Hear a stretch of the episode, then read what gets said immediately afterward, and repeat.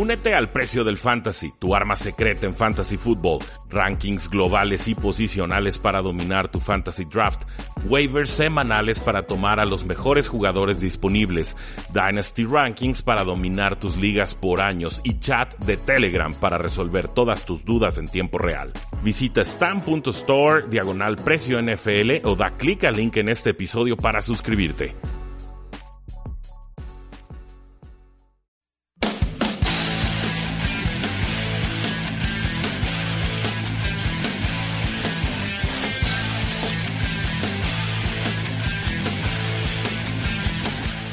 Saludos a todos y bienvenidos a un programa más de Tres y Fuera, donde la NFL no termina y nosotros tampoco. Mi nombre es Rudy Jacinto, llevamos cinco años analizando a la NFL en radio AM y FM y ahora es para mí un gusto hacerlo desde el Tecnológico de Monterrey, Campus Guadalajara a través de la señal de Sinapsis Radio y por supuesto con Mario Uscanga en los controles operativos. Muchas gracias Mario, como todas las semanas. No olviden seguirnos en todas nuestras formas de contacto, en facebook.com diagonal 3 y fuera, Twitter como arroba paradoja NFL y ya tenemos cuenta de Twitter oficial, es 3 y fuera NFL. Ponen arroba 3 y fuera NFL y así nos van a encontrar en la plataforma de Twitter. Tenemos también ya una cuenta de YouTube, nos pueden encontrar como 3 y fuera, próximamente con contenido exclusivo. En la cuenta de Instagram ya lo saben, 3 y fuera guion bajo NFL, también por ahí nos encuentran. Y por supuesto la invitación a que se suscriban a este programa que se sube en formato podcast y pueden descargar desde muchas páginas como Spotify, como Tuning, como eBooks, como Stitcher.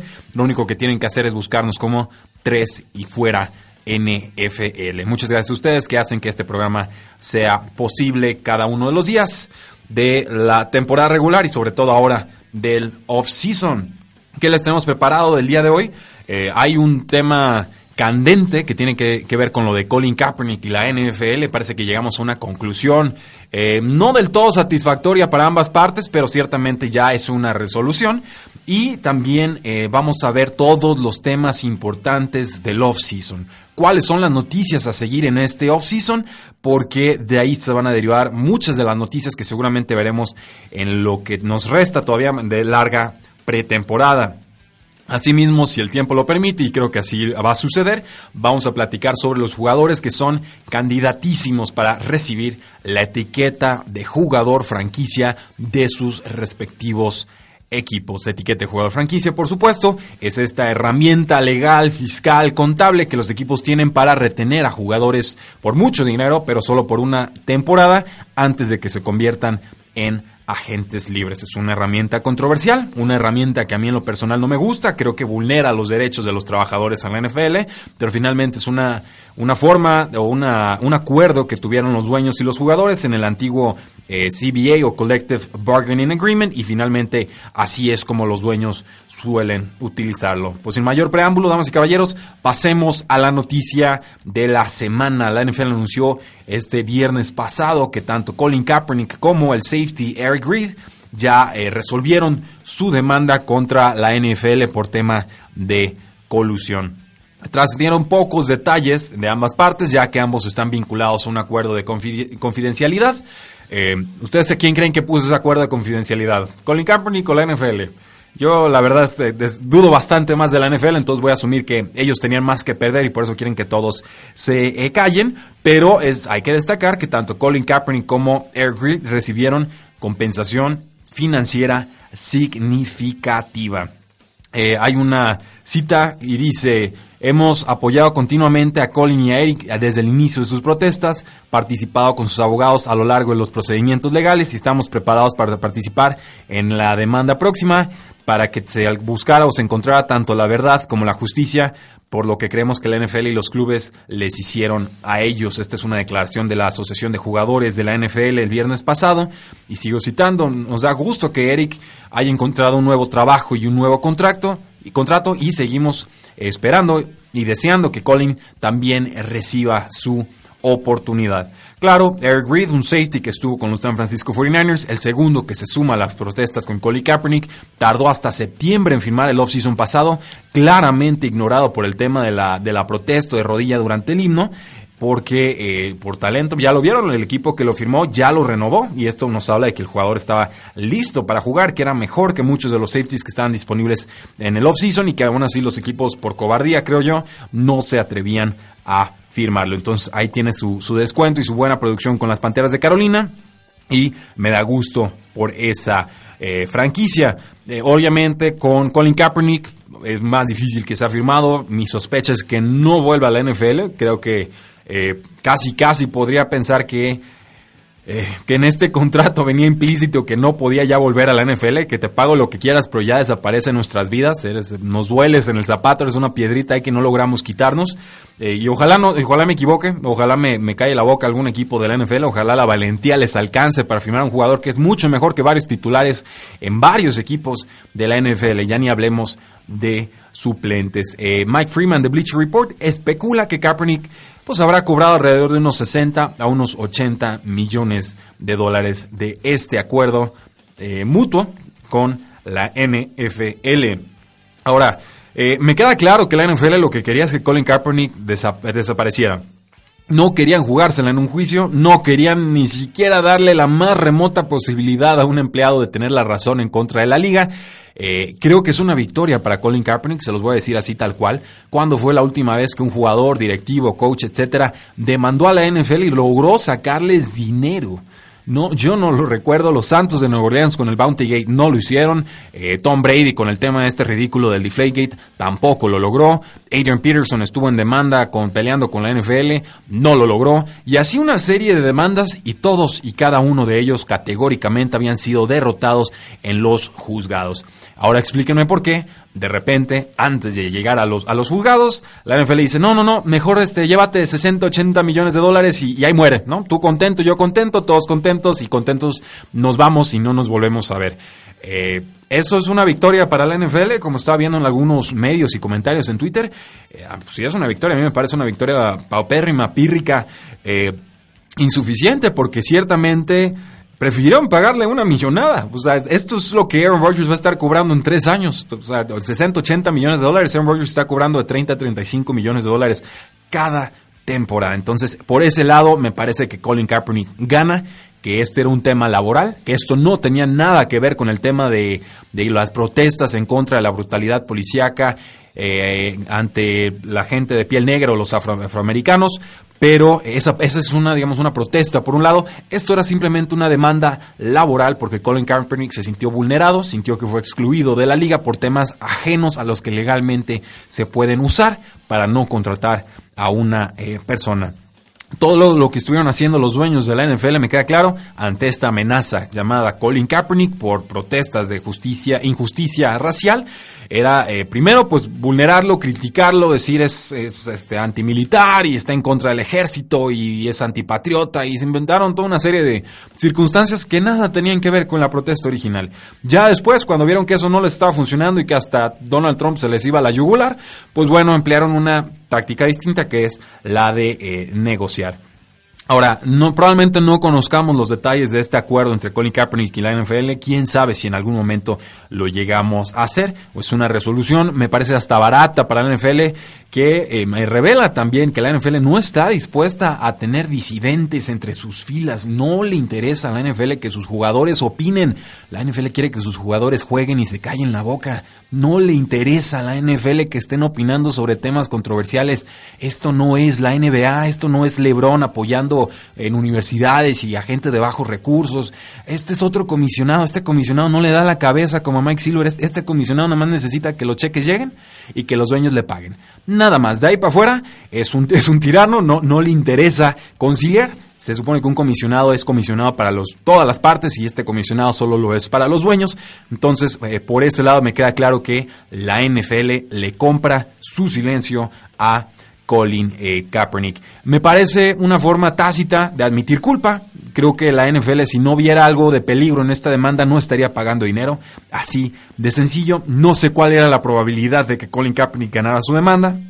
Eh, la forma en la que funciona el, sistema legal en los Estados Unidos suele favorecer al patrón, a diferencia de, México, donde las leyes laborales son bastante más eh, fuertes o más enforzadas, pero había una probabilidad suficiente para que la NFL dijera no nos queremos meter con esto. Y sobre todo, pues los tipos de correos y comunicaciones, y vayan ustedes a saber qué clase de mensajes intercambiaban los dueños de la NFL que se hubieran tenido que filtrar a lo largo del, caso del juzgado. Entonces, eh, mucha tierrita ahí, mejor vamos metiendo todo por debajo del tapete, nos vamos todos eh, contentos, pero eh, por otro lado, me parece que es preocupante en el sentido de que estos son jugadores que se han ganado una posición en el, en el panorama nacional e internacional, tienen derecho a hablar, son personas, tanto derecho a, opinar sobre política o lo que ellos gusten como un actor o un músico o un político hablando de deportes o un filósofo hablando de, música, etcétera. Eh, son personas, tienen derecho a, opinar. No creo que ninguna organización tenga el derecho a coartar la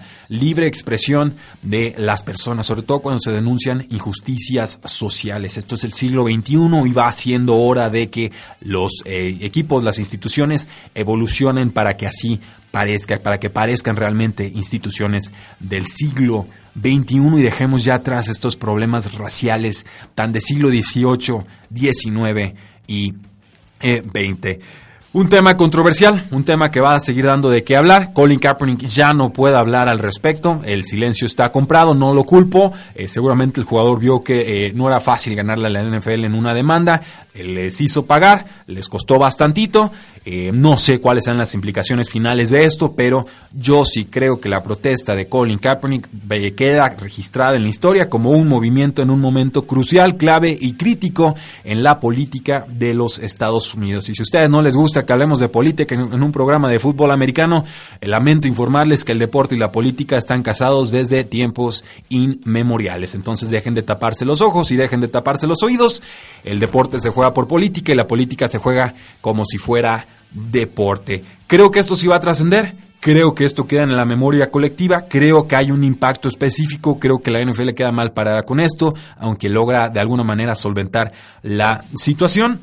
Y sí me gustaría, esto es como un aficionado y como analista y como persona y hasta como ciudadano de los Estados Unidos, sí me gustaría que la NFL diera un vistazo a la NBA y vieran todas las cosas maravillosas que están haciendo sus jugadores en alianza con la NBA para eh, sacar adelante a comunidades de bajos recursos. En fin, un gran tema este de Colin Kaepernick, no lo hemos defendido año tras año tras año. Sé que a muchos ya les cansó el temita, no se preocupen, parece que esta pudiera ser la última eh, entrega, la última, el último episodio de la saga Colin Kaepernick versus NFL. Eh, ahora, sobre los temas que van a ser más importantes en este off-season, pues tenemos eh, varios. Primero, ¿dónde va a jugar Le'Veon Bell, el corredor de los Pittsburgh Steelers? Eh, Le'Veon Bell fue le aplicaron la segunda etiqueta de jugador franquicia y hubiera cobrado 14.5 millones de dólares. Eh, ahora tuvo que haber jugado por ahí la semana 9, semana 10 para que el equipo no le pudiera aplicar una etiqueta más. Finalmente no lo hizo, decidió que su protesta continuaba. Ese me pareció el error a mí. Ahora pues hay rumores de que los Pittsburgh Steelers le van a aplicar la etiqueta de jugador franquicia, o mejor dicho, la etiqueta de transición, que es menos prohibitiva, pero sí le da la última palabra al equipo para decidir si igualan un contrato que le ofrezcan al jugador en agencia libre, o si bien ya dejan que se vayan sin ninguna clase de pick compensatorio a cambio. Eh, el divorcio está consumado, Le'Veon Bell no quiere a los Steelers, Steelers no quiere a Le'Veon Bell, me parecería un capricho de los Steelers que todavía aplicaran una etiqueta más, pero a estas alturas yo ya, ya todo lo puedo creer de, esa franquicia que en estos momentos parece ser eh, disfuncional. Pero ahora hay que entender que también los equipos han en general desconfiado de pagarle a corredores en las agencias libres o como eh, segundos contratos o extensiones de contrato. El último contrato que vimos en este sentido fue el de Todd Gurley, el contrato récord en la historia del NFL para un corredor. Empezó muy bien la campaña y la postemporada pues ya la vieron. Creo que eso va a servir como una alerta, una clase de foco amarillo o hasta foco rojo para que los equipos no quieran pagar tanto dinero a un corredor. Sin embargo, y ya saben cómo funciona esto de la agencia libre, basta con que un equipo se enamore del jugador para que le paguen la millonada que está pidiendo. No necesitas convencer a 32 equipos, solamente necesitas convencer a uno de que vales lo que pides. Le'Veon Bell eh, tiene más yardas totales en sus primeros 62 juegos que ningún otro jugador desde 1950, que es el momento en el que se empezó a registrar esta estadística. Con el tema del Le'Veon Bell, pues quién sabe si puede recuperar el dinero que ya perdió. Yo creo que no, creo que no le alcanza a compensar en este eh, off-season, por lo menos va a tener que acomodar muy bien su contrato para recuperar algo de lo ya perdido, pero Le'Veon Bell y su agente Adisa Bakari han dicho muchas veces que esto se trata tanto de principios como de ganancias, es decir, el dinero no es lo único que el jugador está contemplando en estos momentos, simplemente se sintió traicionado por los Pittsburgh Steelers porque solamente le daban largas y no se casaban con él. Y decidió que por más que le pagaran, él ya no iba a jugar con esa casaca. Cito, he ganado mucho dinero, estoy feliz en donde estoy, tengo una buena familia, en realidad no necesito jugar fútbol. Fútbol, le dijo Le'Veon Bell a Jeremy Fowler de ESPN en enero del 2018. En estos momentos lo hago porque me gusta. Ahora, he hecho todo menos ganar un Super Bowl, así que no necesariamente me importa ese aspecto monetario. Solo quiero ser valorado a donde sea que vaya. Si estoy jugando este juego, quiero fijar los estándares para todos los demás corredores que vienen detrás de mí, como Todd Gurley, que no había firmado una extensión de contrato en ese momento, y Ezekiel Elliott y Melvin Gordon, personas como esas. Siento que soy una persona, eh, un, tipo al que ellos pueden ver. Siento que puedo hacer eso, estoy en una posición en la que puedo provocar eso, y eso es lo que voy a hacer. Cierro cita. Ahora, la trampa con lo de los Steelers es que pueden aplicar una etiqueta de transición lo pueden aplicar desde el día de hoy, de hoy, de febrero, aquí estamos, febrero 19, desde las 4 de la tarde, los equipos ya pueden aplicar la etiqueta de jugador franquicia a los equipos. Pueden ser etiqueta de jugador franquicia, eh, un tender más bajo, puede ser esta eh, etiqueta de transición que permite al jugador buscar opciones en agencia libre y luego regresa con el equipo y le dice, ¿sabes qué? Eh, ¿Quieres igualar la oferta o ya me voy? Los Steelers quieren aplicar esa última etiqueta, pero sería sucio, la verdad sería muy sucio que a estas alturas todavía el equipo pretendiera sacarle algo a un jugador con el que francamente ya no tiene relación. Vamos a nuestra primera pausa comercial y regresamos a Tres y Fuera.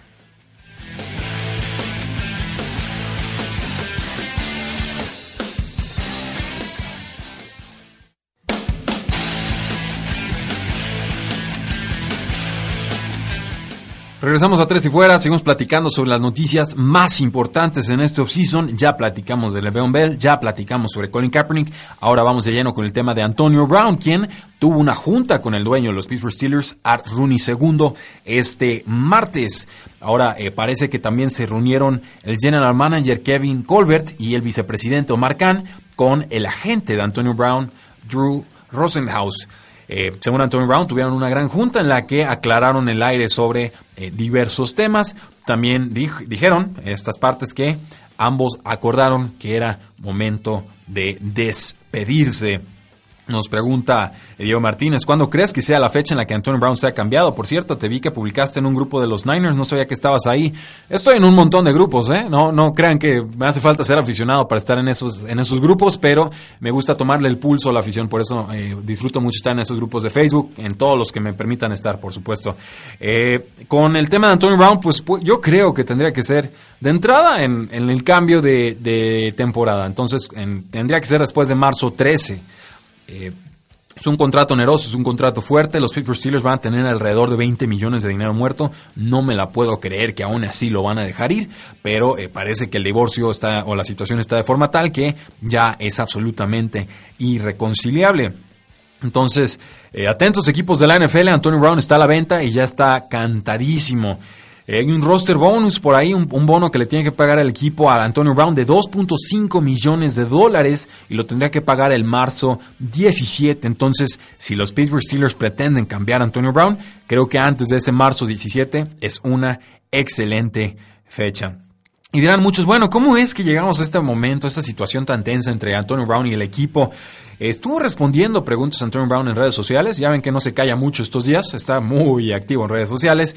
Y pues denunció, acusó a Ben Roethlisberger, su quarterback, diciendo que tiene una mentalidad, y cito, mentalidad de dueño como si pudiera criticar o señalar a todos, incluyendo a los coaches. Sigo citando, los jugadores saben, pero no pueden decir nada al respecto o si no se les acaba su trabajo. Es un juego sucio dentro de un juego. Esto pues salió después de que Antonio Brown dijo que no tenía un conflicto con Ben Roethlisberger, pero simplemente buscaba eh, respeto mutuo. Obviamente Ben Roethlisberger sí ha criticado públicamente a Antonio Brown en el pasado. Eh, yo, la verdad, si tengo que agarrar partido con uno de estos dos, a mí denme al receptor superestrella y no al coreback que se cree de élite y hace años que no lo es. Así, sencillo, sí, récord de yardas y más de 5.000 yardas esta última temporada. Ajá. También eh, récord de la NFL en cuanto a intercepciones. Entonces, que a mí no vengan, me vengan con el cuento de que Antonio Brown va, va en declive. Ah, ah, ah. Ben, ben Roethlisberger no le hacía llegar la pelotita en las primeras semanas de la temporada. Quien estudie la cinta de juego de Antonio Brown verá que Antonio Brown se desmarca prácticamente en todas las rutas que corre. Y si su quarterback no es capaz de hacerle llegar la pelotita, pues eso ya es problema de su quarterback. Pero que no se preocupen, no va a ser problema del quarterback por eh, mucho tiempo. Me parece increíble que hemos llegado a esta situación, que Le'Veon Bell, recorredor superestrella, ya no quiere saber nada del equipo, que Antonio Brown, receptor superestrella, que firmó un contrato, una extensión de contrato el season pasado, no quiere saber nada del equipo. Pues, ¿qué está pasando aquí? ¿Por qué se quieren ir todas las estrellas? Yo, no lo entiendo, es uno de los rosters más talentosos en la NFL, una franquicia con historia, con tradición, se supone que con buenos dueños, con una forma clara de cómo se hacen las cosas, con apenas su tercer head coach en la, en la historia. ¿Qué, qué, está, ¿Qué está pasando?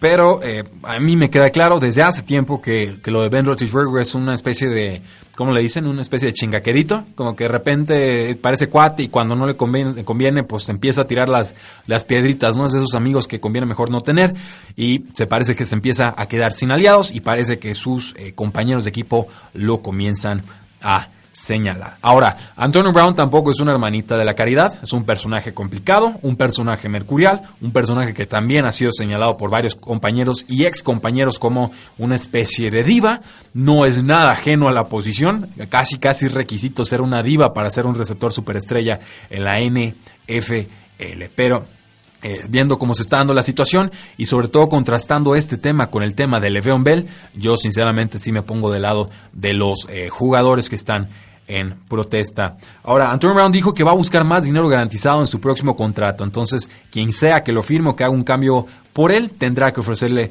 una extensión con más dinero garantizado.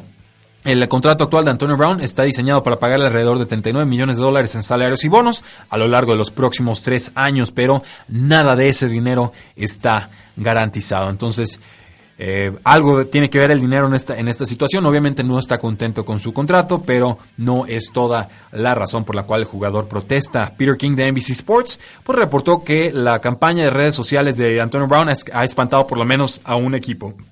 Eh, si una campaña de redes sociales los asusta de contratar a uno de los mejores receptores en la historia de la NFL, merecen perder. Así de sencillo. Pero bueno, pasemos con noticias de los vaqueros de Dallas y la noticia del off-season con esta franquicia son los dos contratos que se expiran. Uno de ellos, por supuesto, el de Jason Garrett, que ya salió el equipo a decir, bueno, va a jugar con su último año de contrato, no le vamos a dar una extensión. Me parece bien por la franquicia. Yo no me fío de Jason Garrett. Así de sencillo, no me parece un entrenador que eleve el nivel de juego de sus, de sus jugadores. Y el otro, pues obviamente es el contrato de Dak Prescott, que se le empieza a terminar su contrato de novato, entra su año 4. Como no fue primera ronda, no hay posibilidad de, de aplicar una opción de quinto año. Y entonces llega el momento de la resolución. ¿Están o no los vaqueros de Dallas dispuestos a pagarle 20 millones de dólares por temporada o más a Dak Prescott. ¿Y qué harían ustedes, aficionados? ¿Ustedes le pagarían a Dak Prescott más de 20 millones de dólares, eh, dado la historia que ha mostrado, que es una temporada de novato muy buena, una segunda campaña fatídica y una tercera campaña en la que parece un punto medio entre estas dos eh, temporadas eh, primeras?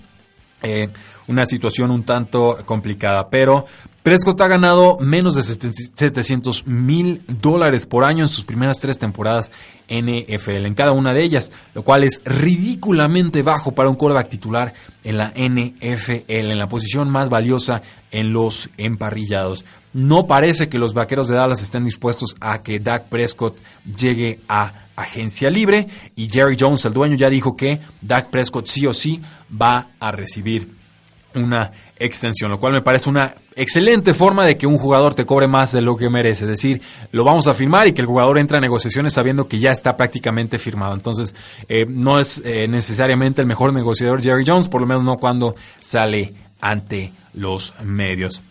Con lo de Jason Garrett, pues la noticia ya la saben, llegó a postemporada, parecía que le iban a ofrecer una extensión de contrato, no sucede así, va a tener a muchos coaches novatos, tanto como coordinador ofensivo como coach de coreback, eh, creo que está en la cuerda flojo y que floja y está bien calientita esa silla, mucho más de lo que lo hubiera pensado hace algunas semanas. Y también, por supuesto, y como nota al pie, pues ver si le van a ofrecer una extensión de contrato a Mari Cooper, este receptor que recibieron los vaqueros de Dallas de los Oakland Raiders y que, bien que mal, mejoró el nivel ofensivo de el equipo.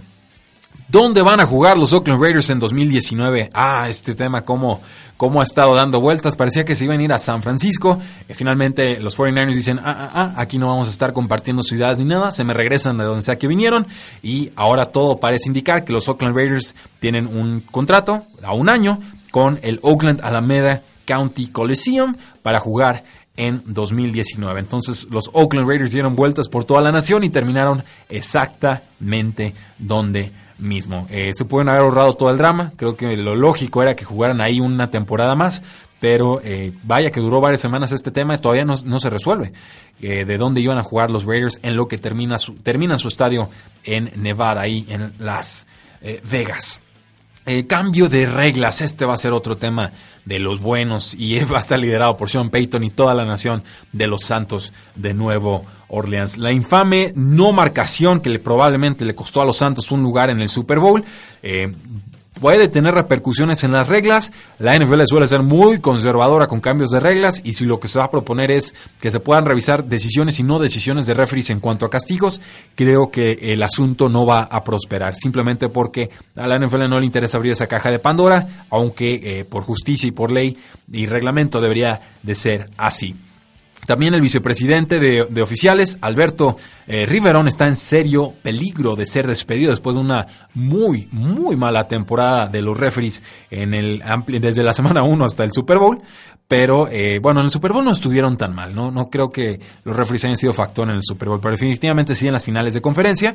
Y pues hay que ver qué cambios de reglas potenciales puede haber. Recuerden que Sean Payton está en el comité de competición, que es el comité más importante en toda la NFL. Es un cambio que además Bill Belichick lleva proponiendo desde hace muchos años y que no se anima a la NFL a adoptar.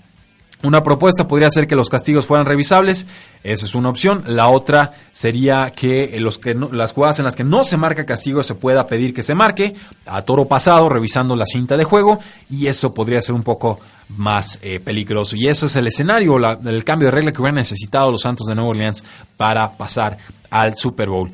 Eh, más que cambios de reglas o no, simplemente necesitamos que los referees tengan ojos y que los referees tengan criterio. No es posible que dos árbitros estén viendo a un defensivo atropellar, agarrando del casco, trepándosele antes de que llegue el balón a un receptor en un momento crucial y que no se atrevan a marcar un castigo. Eh, yo no, no puedo creer que no lo vieran, así que voy a decir que no se atrevieron a marcar esa jugada. Esta junta de dueños se va a resolver en las finales de mayo. También va a haber una junta de dueños a finales de marzo. Entonces hay una primera junta a finales de marzo y se pueden ratificar cualquiera de estos cambios a finales de mayo.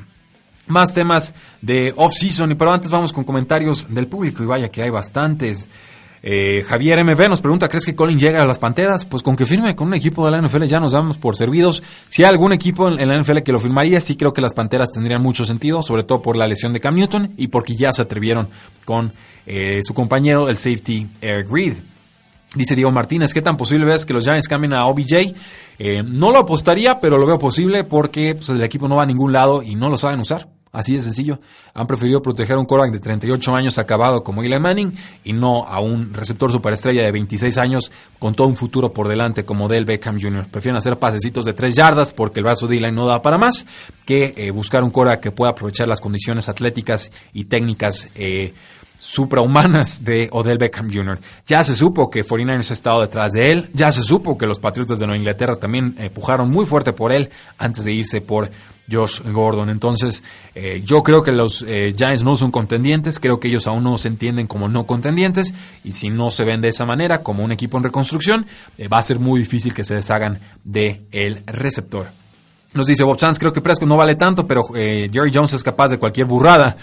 Sí, bueno, tú eres, eh, sé Bob Sanz, tú eres aficionado a los Washington Redskins, entonces si sabes de general managers que hacen burradas, creo que no, hay nadie más capacitado para hablar de ello que, lo, que los Redskins y un aficionado a los Redskins, que además es eh, rival divisional de los Vaqueros de Dallas. Dice M. Vázquez Rojas, seguimos viendo los aplausos del coach de los Vaqueros, ni modo, esos aplausos son cosa especial, punto y aparte. Nos dice Víctor Manuel Centeno Márquez, ¿por qué entre si fuera y hablemos no pelan a mis Bills? Eh, pues qué gustas que digamos de los Bills, Víctor Manuel Centeno Márquez. No, no ha habido noticias de los Buffalo Bills. No, no, no tengo nada contra los Buffalo Bills. Simplemente, pues han estado muy calladitos. Eh, hicimos un programa sobre el salary cap o el espacio salarial. Se subió el día de ayer o antier.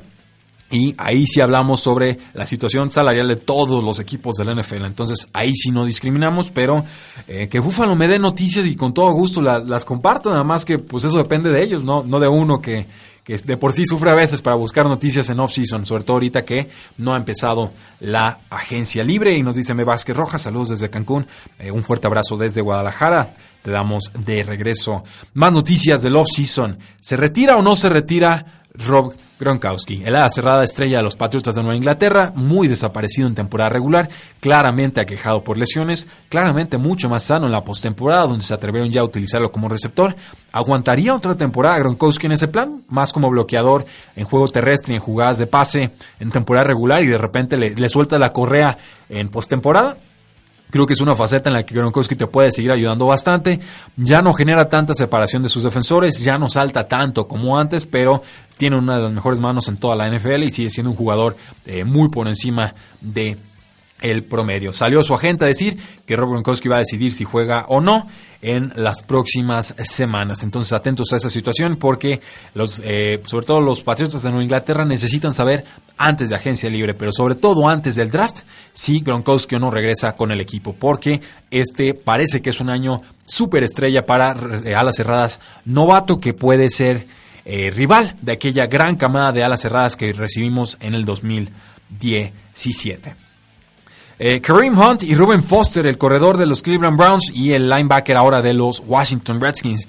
¿De cuánto va a ser su suspensión? El corredor de los Chiefs, que ahora está con los Cleveland Browns, fue liberado de los Chiefs en el 30 de noviembre tras eh, que el TMC liberara un video en el que aparecía empujando y pateando a una mujer de Cleveland. En febrero de 2018 sigue pendiente la investigación sobre el jugador, o, o bueno, según ellos siguen haciendo la investigación y pues yo no sé qué tanto haya que investigar. Yo creo que ya fueron muchos meses como para que no hagan su tarea. En fin. Y con el tema de Ruben Foster, pues también por, temas estos de violencia, están ambos jugadores en la lista de exención de comisionados, por lo cual en esos momentos no son elegibles para jugar y veremos de cuánto eh, será su ausencia de el equipo. Vayas temas, pues bueno, vamos a nuestra segunda pausa comercial y regresamos a Tres y Fuera.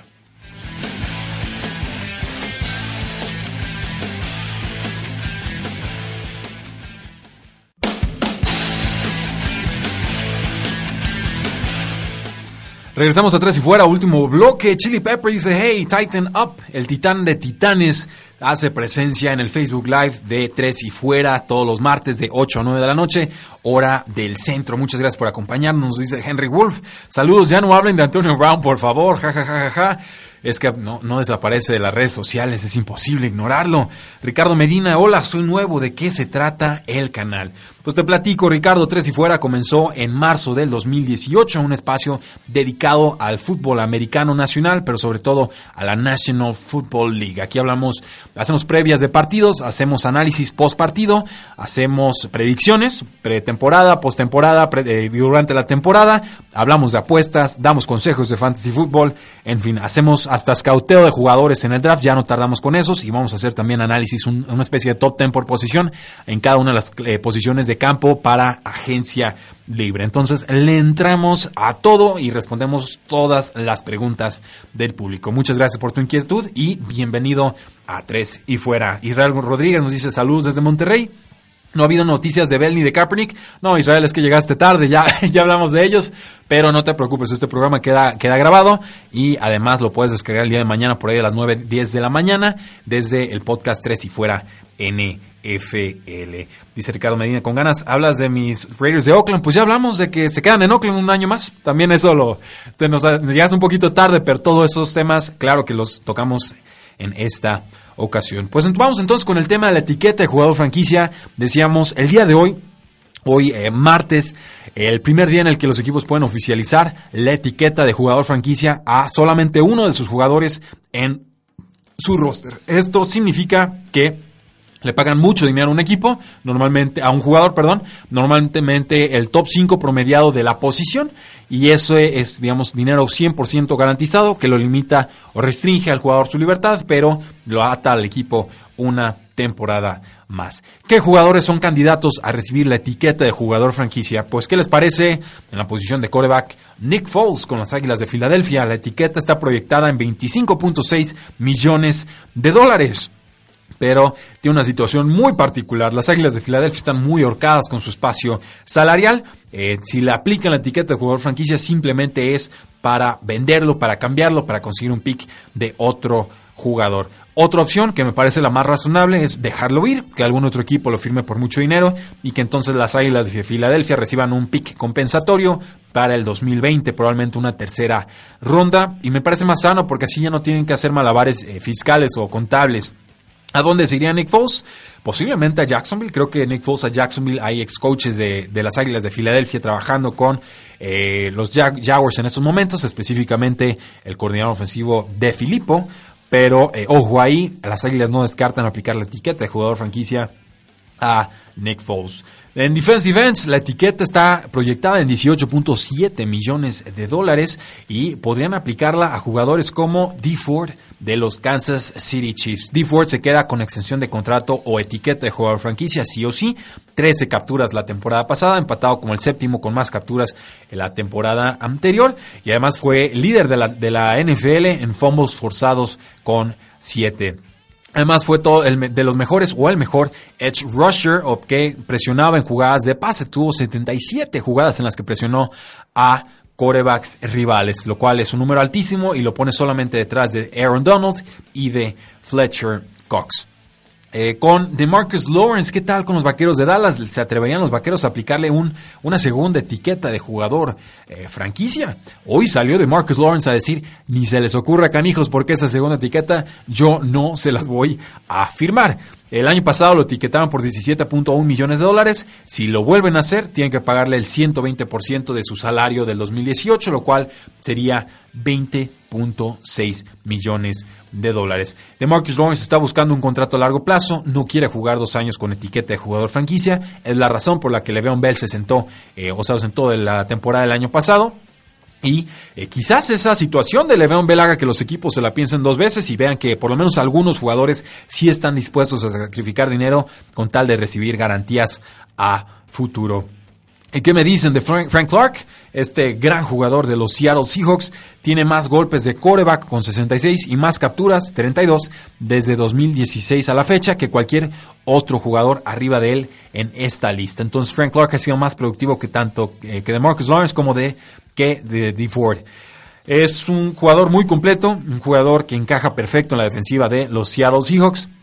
Tuvo un récord en su carrera de 13 capturas de coreback en el 2018 eh, ya Earl Thomas, el safety, se va de este equipo, ya probablemente no lo van a retener. Por ahí, eh, pues eso nos, nos deja a Frank Clark como el único jugador que puede ser eh, candidato a recibir una etiqueta de jugador franquicio. No, parece haber algún otro agente libre que valga esa cantidad de dinero. Y Trey Flowers, este pues pass rusher de los Patriotas de Nueva Inglaterra, uno de los cinco mejores edge defenders calificados por Pro Football Focus que lo ponía junto a jugadores como Calais Campbell de Jaguars, J.J. Watt de los Texans, obviamente Trey Flowers de los Patriotas, Khalil Mack de los Osos de Chicago y Von Miller de los Denver Broncos. Puede ser el defensivo más subestimado en toda la NFL pero los Patriotas no se han distinguido por pagarle mucho dinero a esa posición. Recuerden a Chandler Jones, lo prefirieron cambiarlo a Arizona que pagarle un dineral. Entonces eh, veremos si hay negociaciones o no entre los Patriotas eh, y Trey Flowers. Hasta el momento no ha sonado que sea candidato a la etiqueta de jugador franquicia y Mike Reese de ESPN, beat reporter o especialista del equipo, no espera que así suceda. Otro jugador que quizás por ahí pudo haber sido candidato a la etiqueta sería el tackle izquierdo eh, Trent Brown, Creo que el equipo lo va a dejar y no le, no le va a aplicar una etiqueta, una extensión de contrato, lo cual deja para los Patriotas por lo menos eh, solamente a Stephen Gaskowski como su candidato a ser etiquetado. También se convierte en agente libre. Con los linebackers, pues Davian Clowney, este linebacker externo de los Houston Texans, si le quieren dar la etiqueta sería de 15.8 eh, millones de dólares. Un jugador sumamente dominante en colegial, de las cintas de juego que más se le ha disfrutado estudiar, pero eh, se sentó prácticamente toda su última temporada en el sur de Carolina. Como profesional ha sido bueno, eh, creo que arriba de bueno incluso. No ha tenido dobles capturas o capturas de doble dígitos en una campaña. Nunca ha terminado en el top 12 en presiones de pase por Pro Football Focus. No ha puesto números de elite en cuanto a capturas de coreback. Pero eh, pues bueno, ya por fin el 2018 estuvo sano. Estuvo sano también con JJ Watt. Funcionó bien. Creo que pudo mostrar buenas cualidades, pero eh, no es un jugador top 5 y si quieres retenerlo con etiqueta de jugador franquicia tienes que pagarle como si fuera un top 5. Probablemente se quede en Houston, pero no sabemos si va a ser con una etiqueta de jugador franquicia o si con una posible extensión de contrato. Con eh, Peter King de NBC Sports, él especula que probablemente no llegan a, una, eh, a un acuerdo a largo plazo tanto la franquicia como J. Davion Clowney veremos eh, qué sucede. CJ Mosley, el linebacker de los Baltimore Ravens. Los Ravens no se distinguen por ofrecer grandes contratos en las segundas oportunidades de los jugadores o en una extensión de contrato importante. Prefieren dejarlos ir y conseguir picks compensatorios. Pero ha sido, quiero yo, el linebacker interno más importante de los Ravens desde Ray Lewis. Fue un jugador seleccionado en el draft del 2014 de Alabama con el pick número 17 global. Eh, eh, hubo un cambio de general manager con Ozzy Newsom. Veremos si con este cambio de gerencia quizás se animen a ofrecerle esa extensión de contrato. Pero Eric de Costa probablemente está con ese mismo molde, ese mismo estilo de trabajo. Y veremos. Eh, Mosley es muy talentoso, es muy importante. Si fuera Ravens haría todo lo posible por mantenerlo. Sobre todo si tengo un contrato de novato en la posición de coreback y voy a poder tener un coreback barato por varias temporadas. Eh, con tackles defensivos, Grady Jarrett de los Atlanta Falcons, un top 5, decía mi amigo Jesús Sánchez de Hablemos de Fútbol, un top 5 quizás en todas las posiciones, o sea, si juntas todas, Grady Jarrett te sale el top 5 y creo que no es valorado por muchos de esa eh, manera. Eh, no es el jugador más famoso de los Atlanta Falcons, pero quizás sí sea el más importante detrás de Matt Ryan y de Julio Jones. Aquí va a haber extensión de contrato o va a haber una etiqueta de jugador franquicia. Eh, ¿Recuerdan a ese jugador que estaba capturando a Tom Brady en el Super Bowl 51? Pues era, era precisamente Grady Jarrett y lo capturó tres veces. Yo no me imagino la defensiva de los Falcons y Grady Jarrett y creo que la, la franquicia de los Falcons tampoco. Con la posición de safety, pues Landon Collins, el gigante de Nueva York. Hay solamente dos jugadores que le quedan a los Giants de sus drafts del 2011 y el 2015, Odell Beckham Jr. y Landon Collins. Eh, Beckham obviamente ya firmó su extensión de contrato, pero eh, la defensiva de los Giants sufriría mucho si deja ir a, Collins. Creo que es un jugador cumplidor, ligeramente arriba de promedio, un safety de Alabama que eh, pues fue por momentos candidato a defensivo del año en el 2016, ha sido capitán de los Gigantes de Nueva York con Pat Shermer en el 2018 eh, veremos cuánto cuesta. Creo que el equipo lo va a querer mantener, pero es un jugador que, al que le tienes que pagar 12 millones de dólares para retenerlo. Ha jugado 804 snaps defensivos la temporada pasada. Estuvo pegado a la caja en 478 ocasiones. Y eh, básicamente es un jugador muy versátil. Lo puedes acomodar de muchas eh, maneras. Con. bueno, pues podemos clasificarlo como un linebacker interno. Quizás pero eh, esto, esto es lo que va a intentar el jugador porque sí lo usan como linebacker en muchas ocasiones y esa etiqueta es de 16 millones de dólares. Entonces, veremos qué, qué sucede ahí, si es como safety, como linebacker o un punto medio en cuanto al, costo de la etiqueta, asumiendo por supuesto que decidan aplicársela. Con eh, running backs, pues Le'Veon Bell, quizás si se animan a aplicar la tercera etiqueta de jugador franquicia, que sería el mayor descaro en la historia de la NFL, eh, veremos, creo que ya sería de transición, no sería estas etiquetas que son mucho más caras y sobre todo por ser una tercera vez que le aplican la etiqueta, creo que eh, se vuelve completamente eh, inviable. Hay por ahí un, asunto de los Steelers, dicen, bueno, como Antonio Brown no se presentó, pero Antonio Brown, como Levon Bell no se presentó la temporada pasada, pues bueno, se resetea de alguna manera el contador o la cantidad de dinero a pagarle, no se, no se puede contabilizar a partir del contrato del año pasado y entonces así querrían pagarle menos. Parece injusto, pero Eh, esperemos que no vayan por ahí porque sería un abuso brutal de eh, las reglas de etiqueta de jugador franquicia. Y por último, ya hablamos del pateador Steven Goskowski con los Patriotas de Nueva Inglaterra. Pues bueno, también los 49ers podrían retener a su pateador, el agente libre Robbie Gold. Esto asumiendo, por supuesto, que Gold no firma una extensión de contrato con la franquicia antes de que esto suceda.